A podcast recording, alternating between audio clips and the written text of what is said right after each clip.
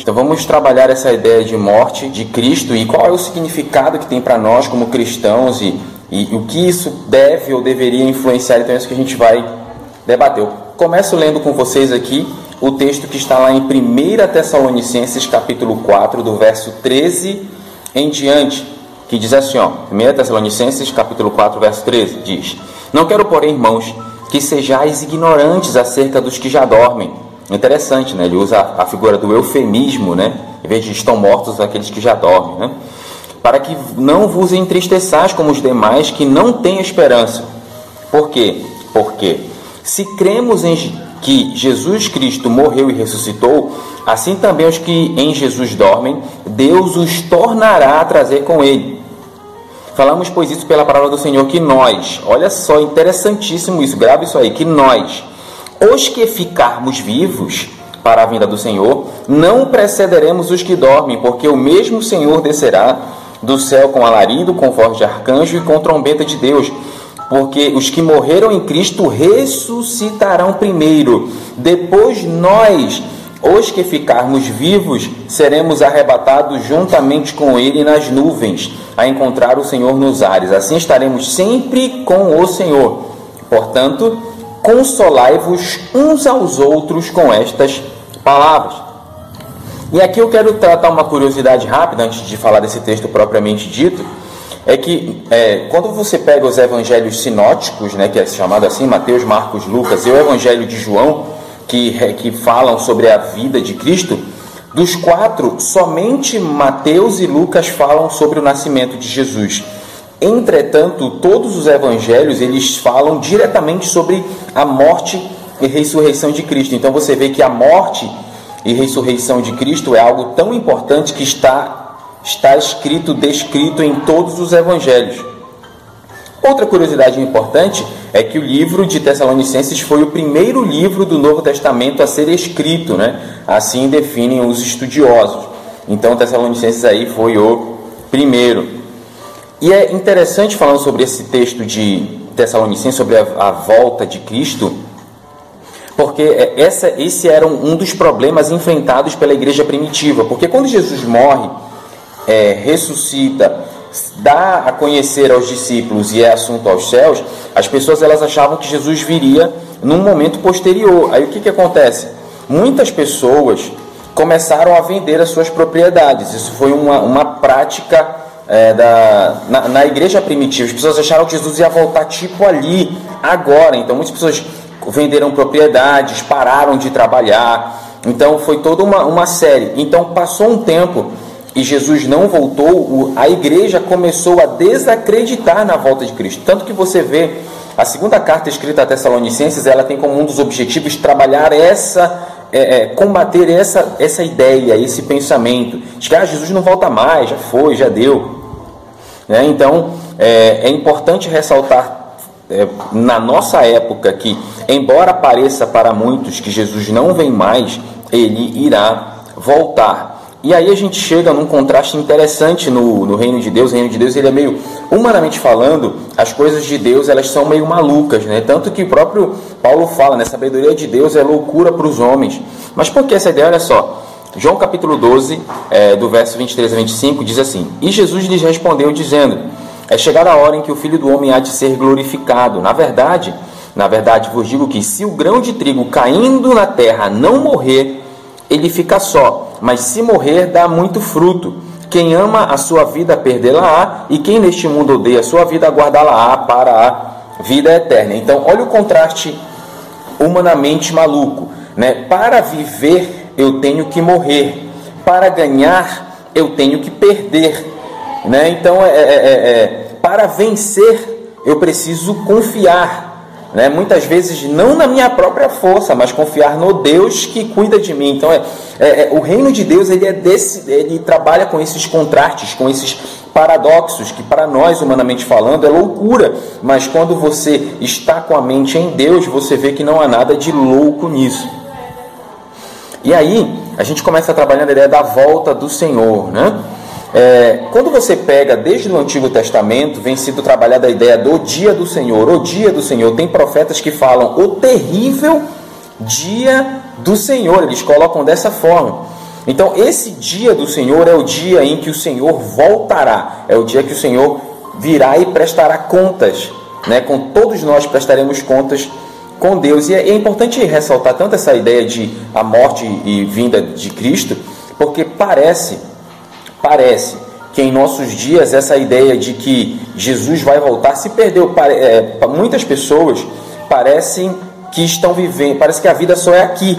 Né? Então, o próprio apóstolo Paulo ele diz assim: se a nossa esperança se limita somente a esta vida, somos os mais miseráveis dos homens. Então, a gente tem que entender que nós não somos daqui, né? apesar de estarmos aqui. E eu falo isso parece meio loucura, talvez se você for levar essa, essa, essa parte desse texto aqui no meio acadêmico, vai, a pessoa diz: esse cara é louco, porque é, a, biblicamente é, Jesus ele é bem claro: nós estamos aqui, mas a nossa pátria não é aqui. Ele diz isso ao, ao, próprio rei, né?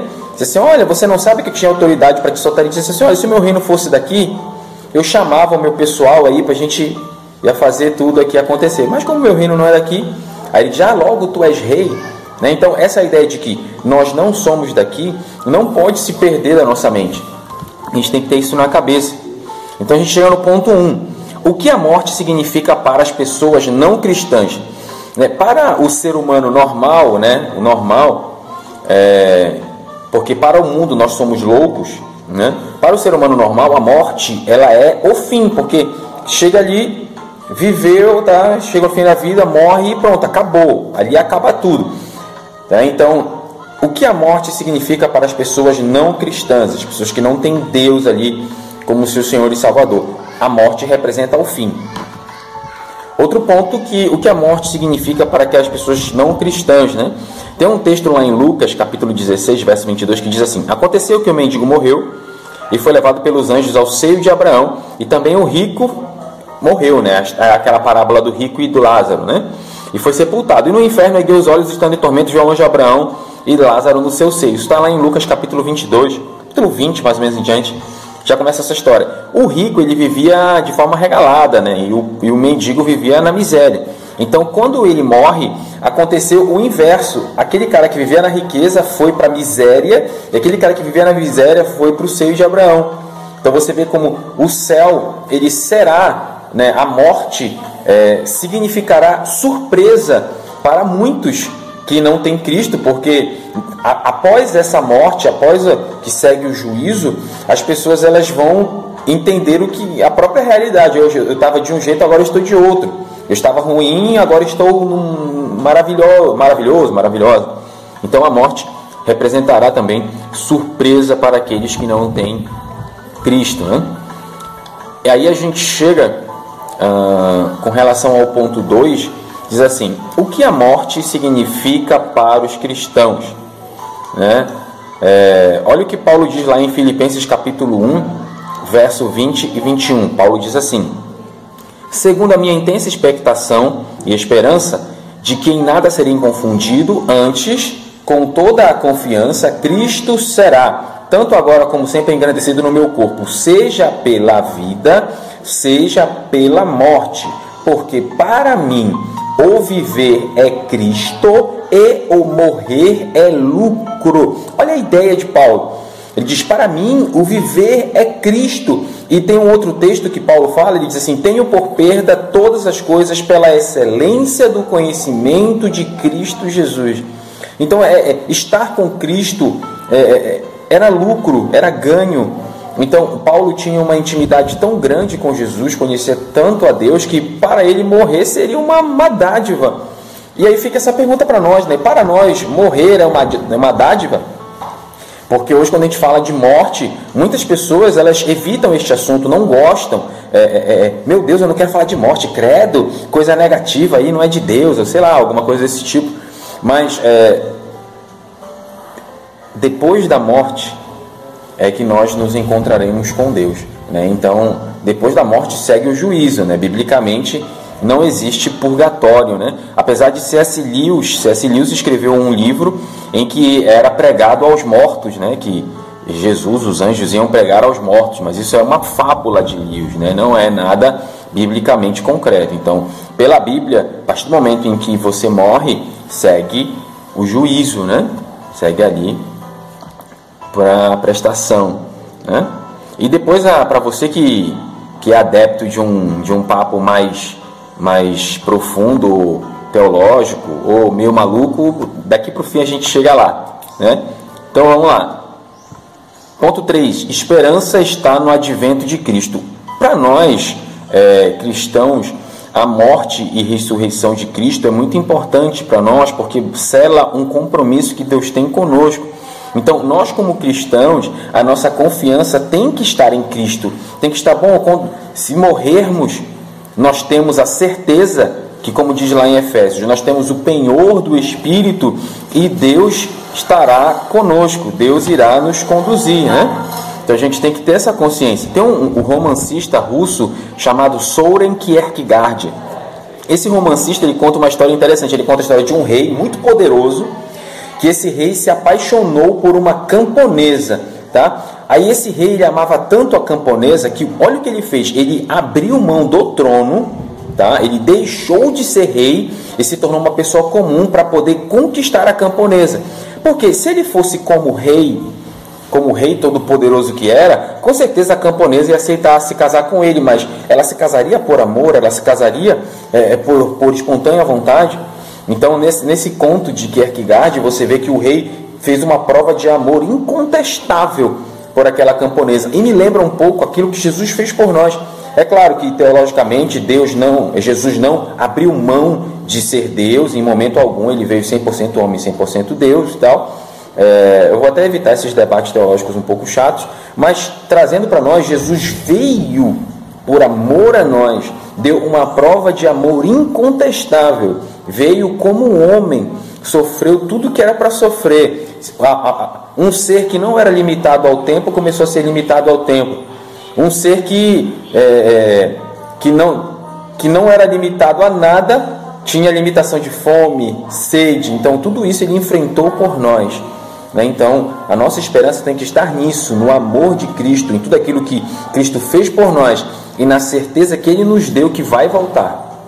Né? Sabendo também que Deus não é homem para que minta, né? e nem filho do homem para que se arrependa. Ok?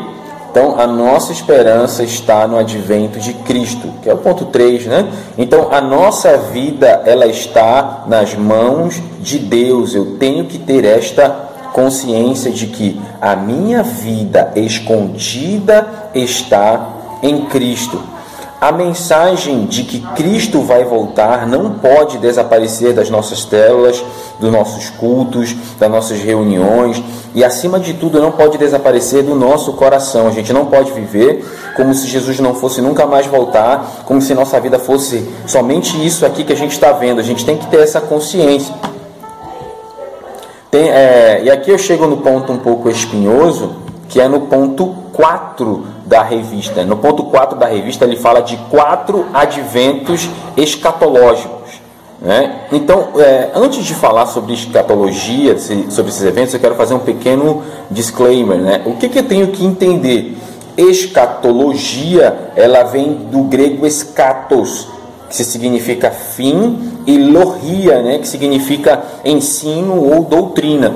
Então vem o escatologia é o estudo do fim, tá? Então estudo, estudo. Então quando a gente fala de estudo, existem várias correntes, várias ideias, porque existe a Bíblia é, de uma forma bem sincera e direta, ela dá em muitos textos vazão para diversas crenças teológicas.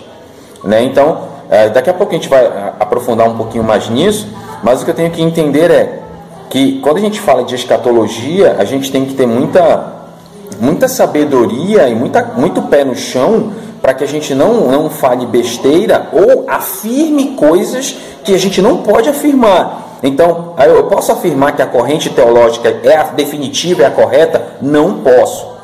Porque a Bíblia, ela, como eu disse, ela dá margem para diversas interpretações. Mas vamos prosseguindo.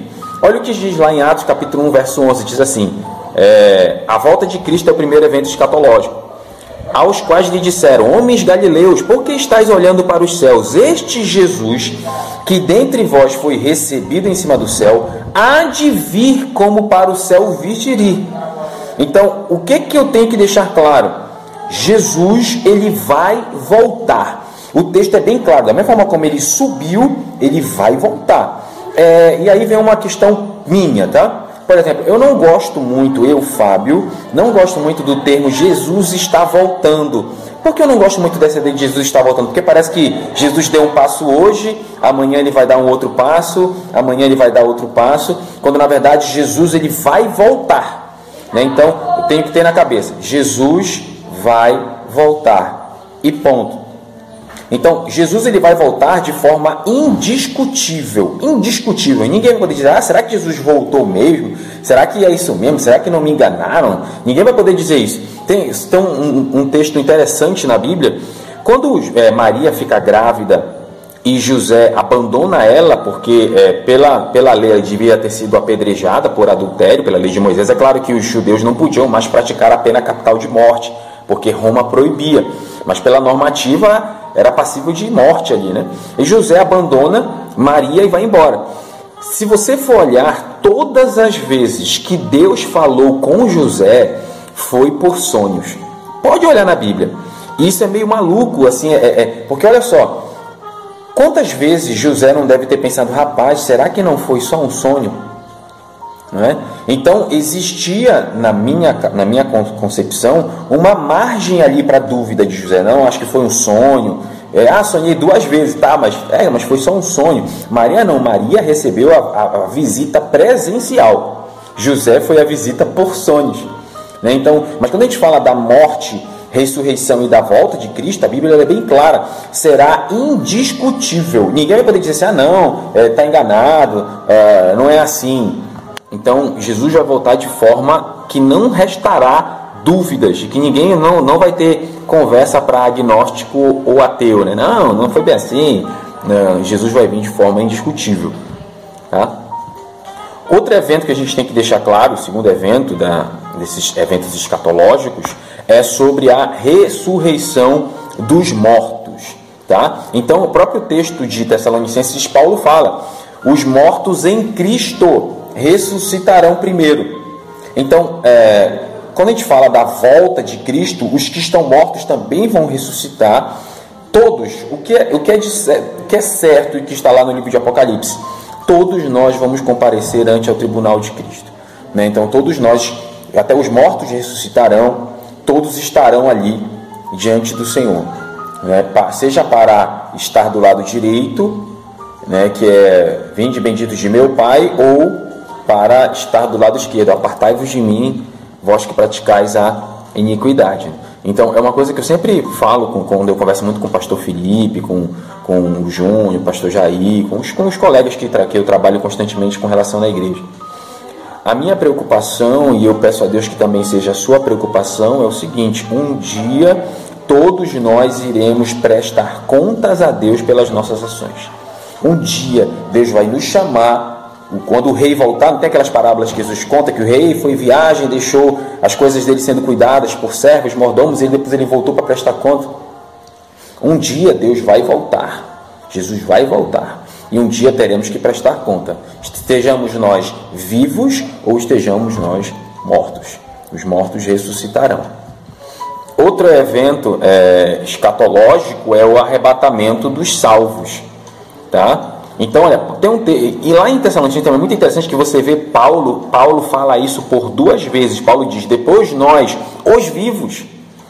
Ele não diz assim, olha, depois os que estiverem vivos é, serão também arrebatados. Não, Paulo diz nós os vivos. Então Paulo deixa entender de forma explícita que ele estava esperando a volta de Cristo. Ele morreu, viveu e morreu esperando o arrebatamento, esperando a volta do Senhor. Ele diz depois nós os vivos. Ele diz assim, ó, os, que, os mortos ressuscitarão primeiro, depois nós, os vivos, seremos transformados, seremos arrebatados, teremos um corpo transformado. Então, Paulo, ele aguardava ardentemente a volta de Cristo. Aí chega a pergunta para nós, eu e você, nós aguardamos esta volta de Cristo?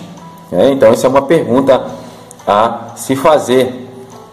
Tem até no, no texto de lá em, em, Lucas, capítulo 17, verso 26, diz assim: Como aconteceu nos dias de Noé, assim também será nos dias do filho do homem. Comiam, bebiam, casavam, davam-se em casamento, até o dia em que Noé entrou na arca e veio o dilúvio, e os consumiu a todos. Como também da mesma maneira aconteceu nos dias de Ló. Comiam, bebiam, compravam, vendiam, plantavam, edificavam. Mas no dia que Ló saiu de Sodoma, choveu do céu fogo e enxofre, e consumiu a todos. Você vê que as pessoas estavam vivendo ali como se nada fosse acontecer. E, e, é triste que essa mesma realidade pareça estar acontecendo. Eu não estou falando na IBMA estou falando da igreja de Cristo. Essa de, ah, não, Jesus não volta agora, vem só depois. Então vamos deixar essa conversa para lá.